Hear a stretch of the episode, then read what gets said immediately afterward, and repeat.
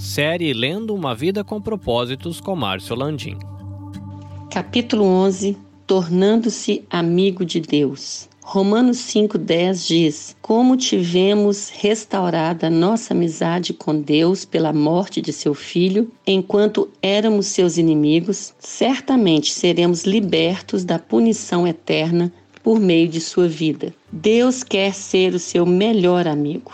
O seu relacionamento com Deus tem muitos e variados aspectos. Deus é seu autor e criador, ele é o seu Senhor e Mestre, juiz, redentor, Pai, Salvador e muito mais. Porém, a mais espantosa verdade é esta: o Deus Todo-Poderoso anseia ser seu amigo. No Éden, nós podemos ver isso através do relacionamento de Deus com Adão e Eva. Eles desfrutavam de uma amizade íntima com Deus. Não existiam rituais, cerimônias ou religião, apenas um simples e carinhoso relacionamento entre Deus e as pessoas que Ele criou. Fomos feitos para viver continuamente na presença de Deus. Mas após a queda do homem, aquele relacionamento ideal foi perdido. Porém, Jesus mudou a situação. Quando ele pagou os nossos pecados na cruz, o véu do templo, que simbolizava nossa separação de Deus, foi rasgado de cima para baixo indicando que o acesso direto a Deus estava novamente disponível. A Bíblia diz: podemos agora exultar em nosso maravilhoso novo relacionamento com Deus. Tudo por causa do que nosso Senhor Jesus Cristo fez por nós, tornando-nos amigos de Deus. Ter amizade com Deus só é possível por causa da graça de Deus. Jesus disse: Já não os chamo servos, porque o servo não sabe o que o Senhor faz.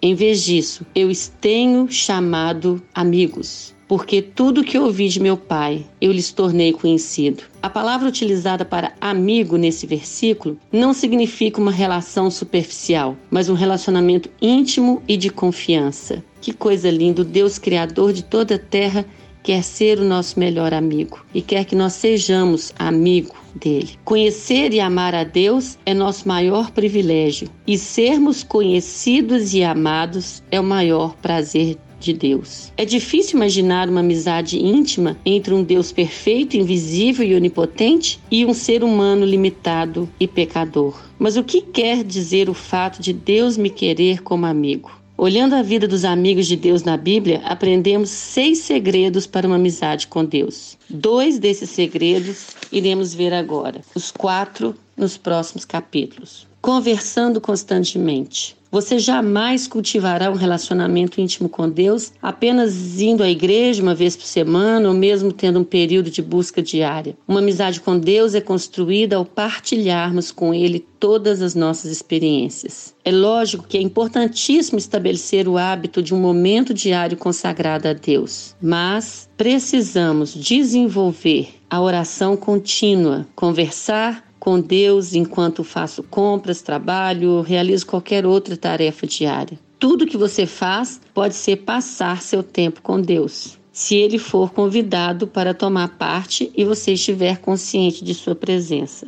Há um livro antigo de um autor chamado Lourenço, que era um humilde cozinheiro de um monastério francês, chamado A Prática da Presença de Deus. Ele diz no livro que a chave para uma amizade com Deus não é mudar o que você faz, mas mudar a sua atitude em relação ao que você faz. Ou seja, o que você normalmente faz por si mesmo, comece a fazer por Deus. Comer, tomar banho, trabalhar. Outra das dos conselhos do irmão Lourenço era fazer continuamente orações curtas e informais ao longo do dia, em vez de tentar realizar longas sessões de orações complexas. Em uma época em que a falta de concentração, essa sugestão com 450 anos de idade para manter a simplicidade parece especialmente importante. Não estamos dizendo aqui que você não deve ter o seu período de oração, em que você abre o seu coração, investe tempo, mas nós não conseguimos ficar 24 horas dentro de um quarto apenas orando sem fazer absolutamente nada em toda a nossa existência. Mas orar continuamente, sim, e praticar a presença de Deus é uma habilidade, um hábito em que você pode desenvolver. Você pode criar lembretes que restabeleçam regularmente a consciência de que Deus está com você naquele momento. Você pode até mesmo marcar de hora em hora no seu telefone celular um alarme para que ele te lembre: Deus te ama, Deus está com você. Se você está buscando uma experiência com a presença de Deus por meio de tudo isso, é importante você entender que nós não louvamos a Deus para nos sentirmos bem, mas para agirmos bem. Seu objetivo não é uma sensação, mas uma consciência constante da realidade que Deus está sempre presente. Esse é o estilo da vida de adoração. Você pode também criar uma íntima amizade com o Senhor através da meditação contínua. É impossível ser amigo de Deus deixando de lado o conhecimento do que ele diz. Você não pode amar a Deus a não ser que o conheça, e não pode conhecê-lo sem conhecer Sua palavra. Embora você não possa passar o dia inteiro estudando a Bíblia, pode pensar a seu respeito ao longo do dia, recordar os versículos que leu ou decorou e refletir sobre eles. Quando você se mantém pensando repetidamente sobre um problema, isso se chama preocupação. Quando você se mantém pensando repetidamente na palavra de Deus, isso se chama meditação. Então, se você sabe se preocupar, já sabe meditar. Boa essa. Quantas vezes nós gastamos nossa energia, tempo, o nosso pensamento fica coberto de preocupações? Então, se nós conseguimos fazer isso, nós conseguimos também cobrir, encher o nosso pensamento, a nossa mente, as nossas emoções com a palavra de Deus. A razão pela qual Deus considerava Jó e Davi amigos íntimos era o fato deles valorizarem a sua palavra acima de qualquer coisa e de pensarem nela continuamente durante todo o dia. É interessante isso. Quando nós ocupamos a nossa mente com as coisas do alto, as nossas atitudes também tornam-se parecidas com as coisas do alto. Amigos dividem segredos e Deus irá partilhar com você os seus segredos. A própria palavra diz que a intimidade do Senhor é para aqueles que o temem, para aqueles que o amam. Quando você ler a Bíblia ou ouvir um, uma mensagem ou uma fita, não cometa o erro de simplesmente deixar para lá e seguir em frente. Até mesmo a leitura desse livro, se você está só